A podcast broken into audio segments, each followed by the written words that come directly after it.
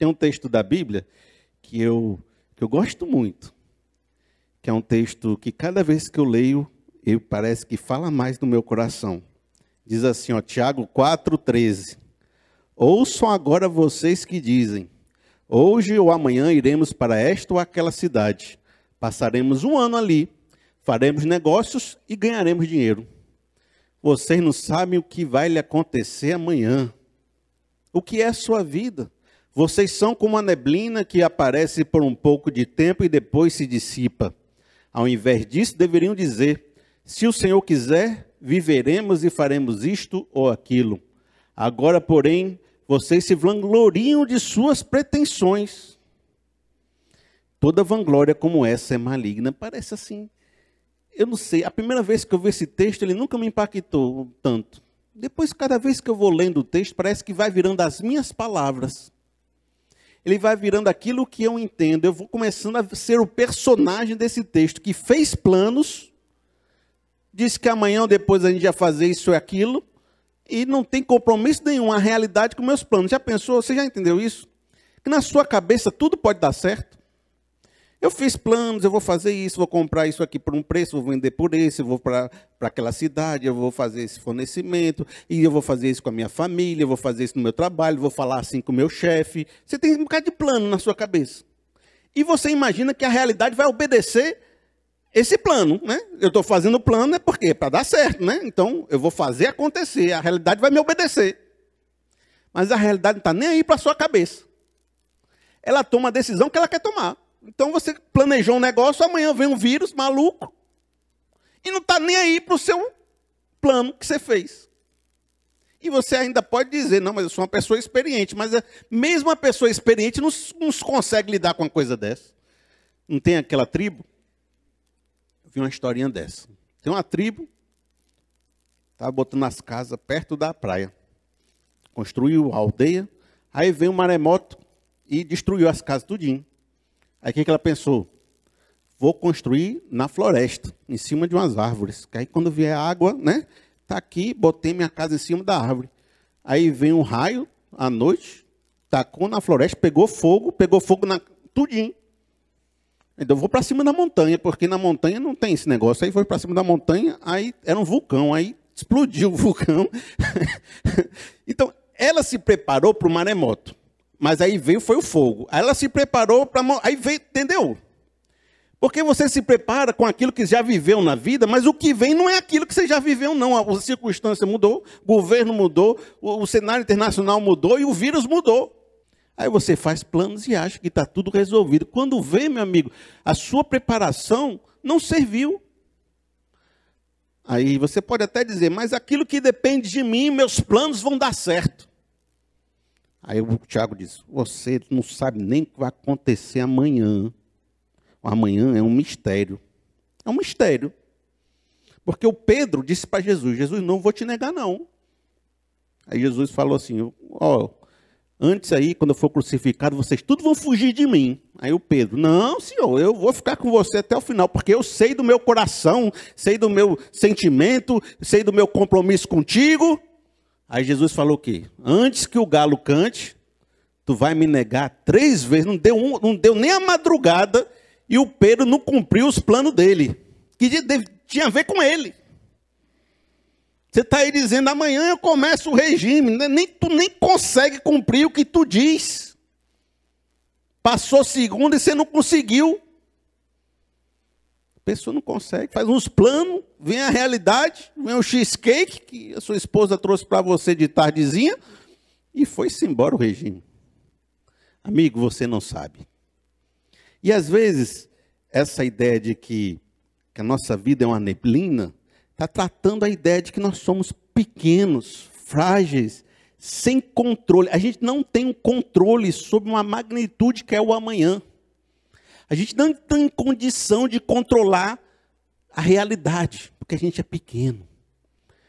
E de uma certa forma, eu acho que Tiago está citando o Salmo 90. Eu queria ler com vocês um pouco do Salmo 90, que ele vai aprofundar essa crise de um homem que é uma neblina diante de uma realidade que é tão monstruosa, para a gente chegar a dizer no final assim: se Deus quiser, faremos isso ou aquilo. Por que, que você está dizendo isso? Porque há perspectiva maior? Só se Deus quiser que a gente é capaz de fazer, porque a gente não tem controle sobre essas coisas. Vejam só o que diz o Salmo 90. 1. Um, Senhor, Tu és o nosso refúgio sempre de geração em geração. Antes de nascerem os montes e de criares a terra e o mundo, de eternidade a eternidade, Tu és Deus. Faz os homens voltarem ao pó, dizendo: Retornem ao pó, seres humanos. De fato, mil anos para ti são como o dia de ontem que passou, como as horas da noite. Como uma correnteza tu arrasta os homens. São breves como o sono, são como as relvas que brotam ao amanhecer. Germina e brota pela manhã, mas à tarde murcha e seca. Somos consumidos pela tua ira e aterrorizados pelo teu furor. Conheces as nossas iniquidades. Não escapam os nossos pecados secretos à luz da tua presença. Todos os nossos dias passam debaixo do teu furor, vão-se como murmúrio. Os anos de nossa vida chegam a 70, ou a 80 para quem tem mais vigor. O irmão está até desesperado, está aí com 70, mas é mais ou menos isso. Entretanto, são anos difíceis e cheios de sofrimento, pois a vida passa depressa e nós voamos. E esse texto está querendo construir um contraste o contraste entre um Deus todo-poderoso, Criador dos céus e da terra, eterno, que ele, né, ele, ele continua diante de eternidade a eternidade. E nós que somos como uma erva que, que nasce de manhã e à noite já murchou. A gente que tem uma vida passageira, a gente que é frágil, a gente que é pecador, a gente que é pequeno. E essa compreensão entre um Deus grande, poderoso e eterno e um homem frágil só tem quem consegue, quem consegue se aproximar de Deus, quem consegue perceber esse Deus. Que quanto mais você se aproxima de um Deus que é grande e eterno, tanto mais pequeno você se encontra, quanto mais é, finito você se enxerga. Quanto mais eu me aproximo do absoluto, mais pequeno e finito eu me enxergo. Há quem diga o contrário, que diz assim: ah, mas se Deus existe, por que, que existe morte? Se Deus existe, por que, que existe sofrimento? Se Deus existisse, isso não acontecia. Porque está aí a morte, está aí o sofrimento, está isso que aconteceu na minha família, está isso que aconteceu. Então Deus não está aqui. Amigo, é exatamente o contrário. Por isso você tem que entender isso. É exatamente porque nós somos finitos que nós percebemos um Deus que é infinito. É exatamente porque nós compreendemos o infinito que nós nos percebemos finitos, falhos, pequenos e sujeitos a, um, a ser uma vida como uma neblina e uma fumaça.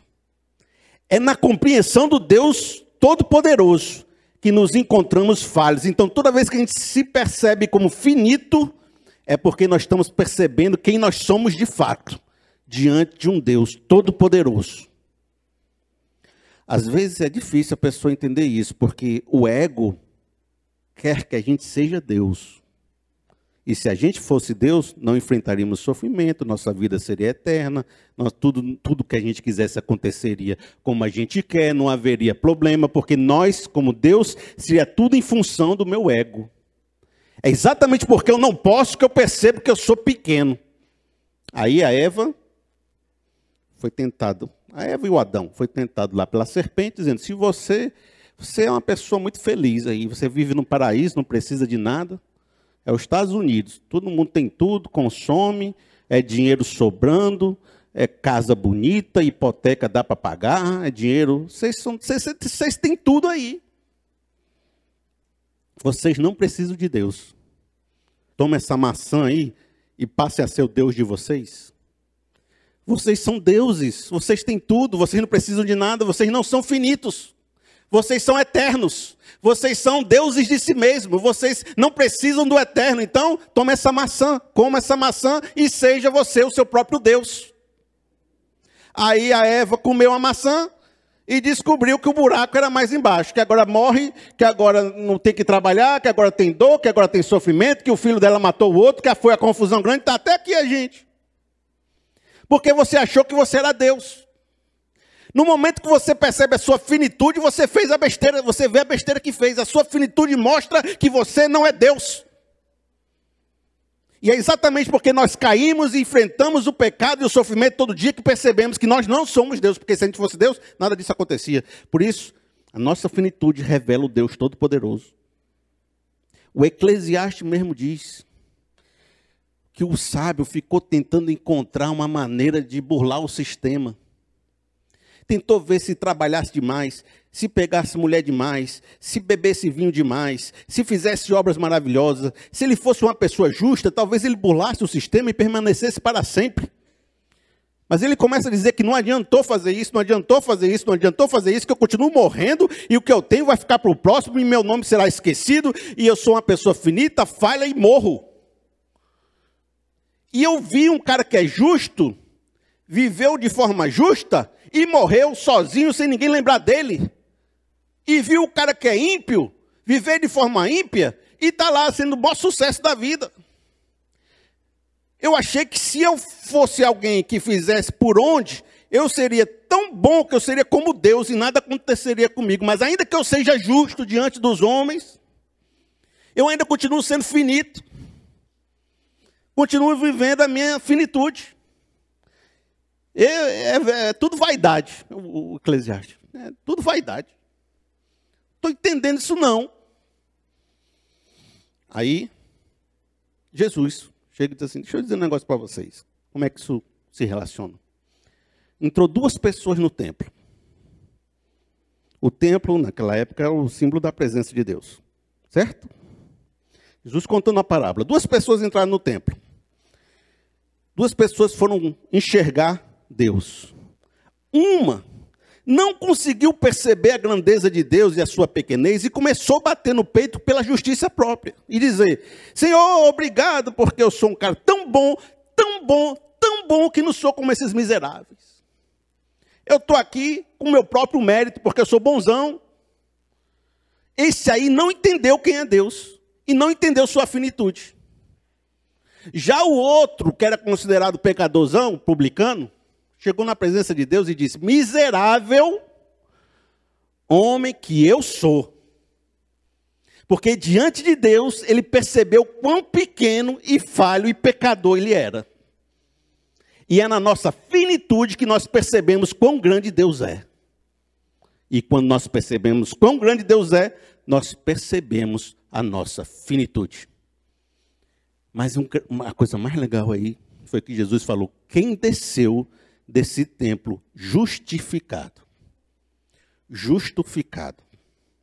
Onde Deus justificou, onde Deus reconciliou a pessoa que reconheceu a sua pequenez.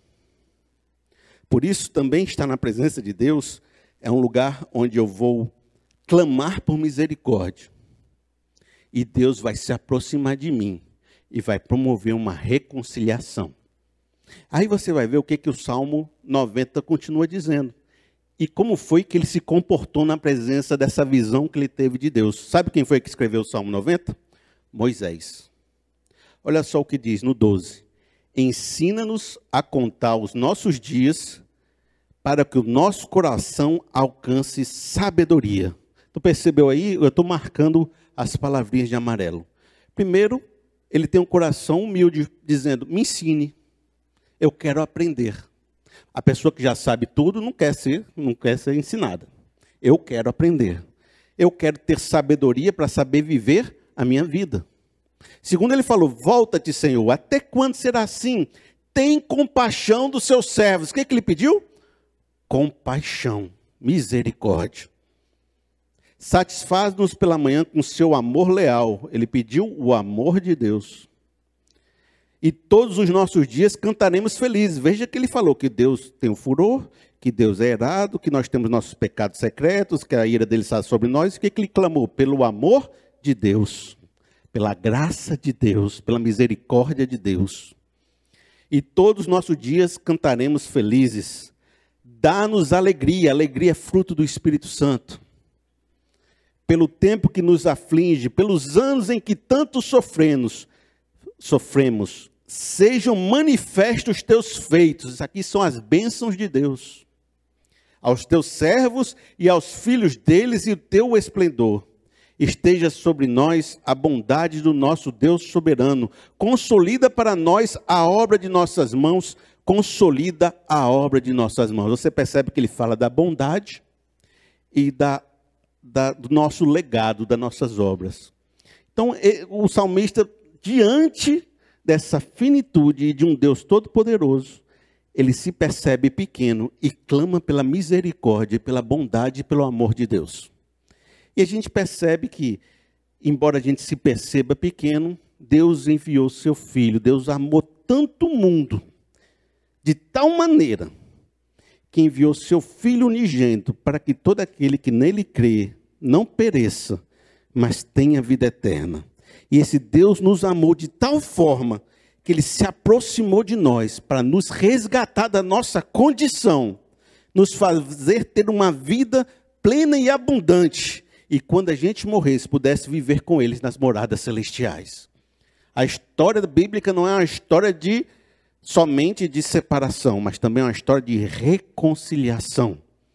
É uma história onde nós vamos, de repente, olhar a nossa finitude da vida mas vamos enxergar também o valor de Deus e o resgate que Ele fez em nós, e vamos passar por essas aflições com alegria, como aquele que encontrou um grande tesouro, vendeu tudo o que tinha, encontrou uma grande pérola preciosa, vendeu tudo o que tinha para aceitar essa pérola, aceitar esse tesouro, viver essa realidade com Cristo, com Deus e ser resgatado. Amigo, isso é uma revelação muito grande. E todos nós aqui, eu imagino que já temos compreendido um pouco sobre isso.